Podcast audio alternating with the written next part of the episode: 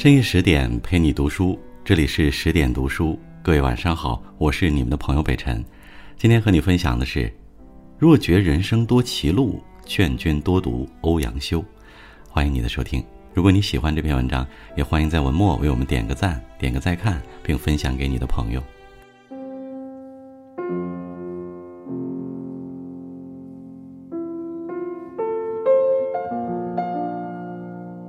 公元一零一九年，襄阳城城外，一个十二岁的少年身背行囊，急切地跑到城门下，央求守城老兵。学生错过进城时辰，烦请老伯开门好吗？老兵见少年谦恭有礼，怜爱地说道：“既是读书人，那我出一联，对上就进城，对不上则明日再来。”说完，老兵出了上联：“开关早，关关迟。”放过客过关，少年稍加思索，吟道：“出对易，对对难，请先生先对。”老兵不由拍手大赞：“你这小娃才思敏捷，将来必成大器，赶紧进城吧。”十二年后，少年果然高中进士，不仅位极人臣，还被后世尊称为文坛宗师。他便是北宋时期著名的大文豪欧阳修。有着经世之才的欧阳修一生并不顺遂，他出身寒门，两度落榜，仕途更是一波三折，但其却凭着一股韧劲儿，改写了自己的命运。正如人们常说的，出身不能决定命运，起点不能决定高度。人生笑到最后的是那些笃定而行、不服输的人，也只有不服输的人，人生才不会输。常言道。家贫出孝子，困境造贤人。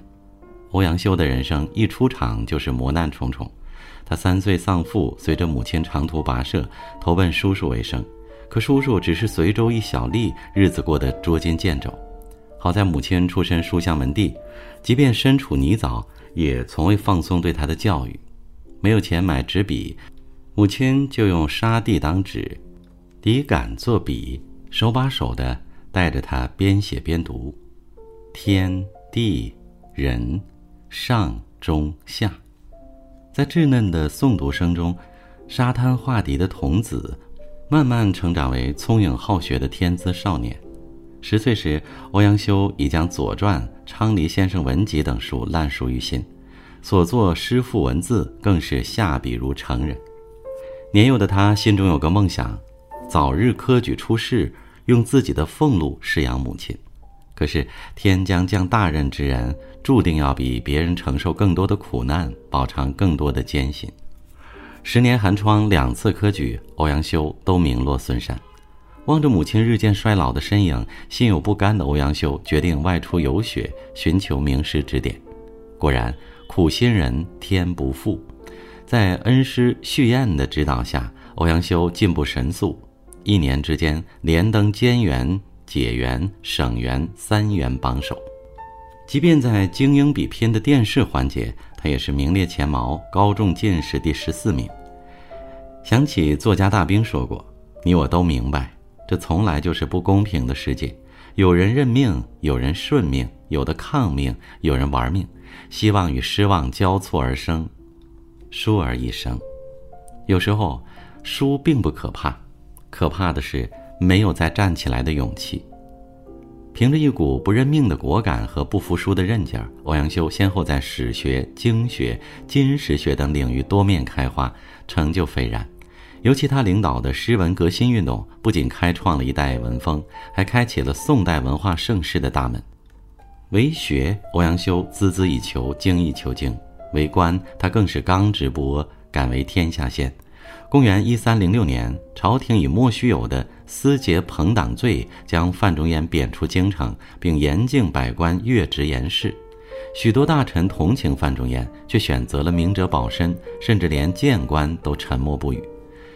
右司谏高若纳更是大放厥词，不停地诋毁范仲淹，把他说得一无是处。时任图书馆员的欧阳修气愤不已，提笔写了一封公开信，谴责高若纳。不秉公言事，不辨是非，足下非君子也。此君子之贼也，不知人间有羞耻。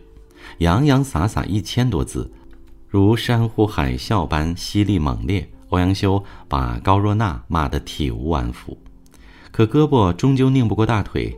老谏官高若娜以奸朋之嫌，将欧阳修流放到偏僻荒凉的夷陵县。祸兮福所倚，福兮祸所伏。几经贬谪沉浮之后，宋仁宗深深记住了这个始终刚直敢言、行事果敢的汉子。公元一零五四年。欧阳修被提拔为翰林院学士，成为皇帝的进士之臣。哪曾想，欧阳修不仅敢骂朝廷官员，就连皇帝本人，他也丝毫不给面子。上任伊始，欧阳修恰好遇上御史台弹劾宰相陈执中，请求罢其官职。但宋仁宗非常宠信陈执中，一意孤行地庇护他，即使言官集体上书，也不妥协。为打破这个僵局，耿直率真的欧阳修上书道。复为人主者，惧忠臣而信邪佞，天下无不乱，人主无不昏也。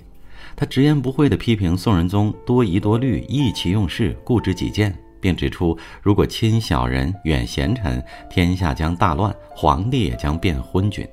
宋仁宗被气得咬牙切齿，却无可奈何，因为朝堂百官都给欧阳修集体点赞。九天后，陈执中被罢免。而敢骂敢对的欧阳修不仅没有丢官职，还被世人誉为真翰林，最后官至副宰相。从寒门到贵子，欧阳修实现了破圈的逆袭。然而童年的坎坷、求学的艰辛、曲折的仕宦生涯，让他深知成才不易。为官之后，他特别注重着用人才，尤其对不疑寒士更是热情扶持，竭诚举荐。陋巷拾草根的故事便出自欧阳修。公元一零四四年，欧阳修担任河北转运使，听闻草根书生刘希叟擅长历法术数，能观天象而知人事，惜才的他四处托人寻访刘希叟的住处。找到后，欧阳修没有用官令传唤，而是带着门状，以士大夫之礼，非常正式恭敬地前去拜访。下属不解地问：“您是朝廷官员，他是布衣平民，有必要这么费心吗？”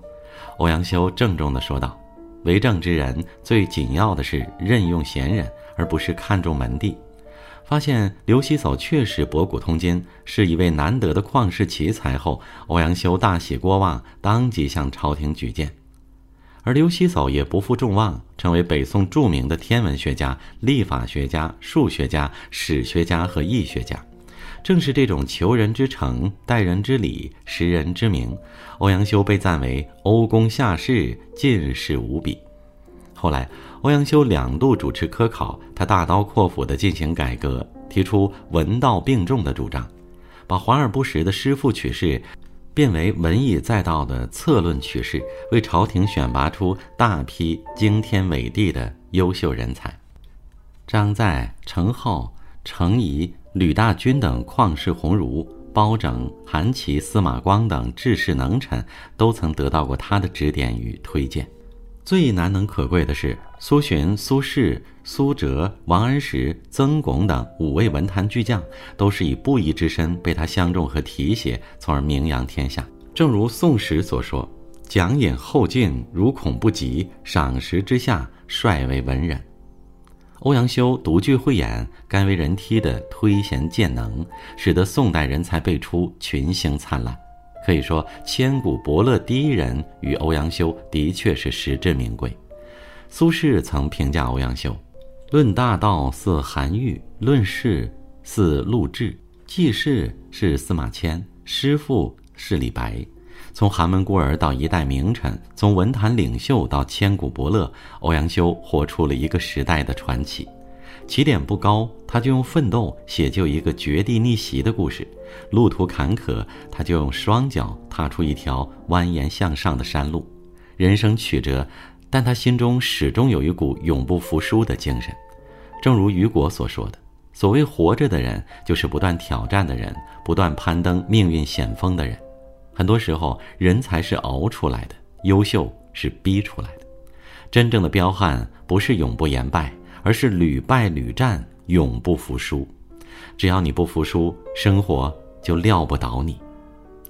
好了，我是北辰，你们的朋友。再次感谢您收听十点读书，这就是今晚的分享。我们明晚见。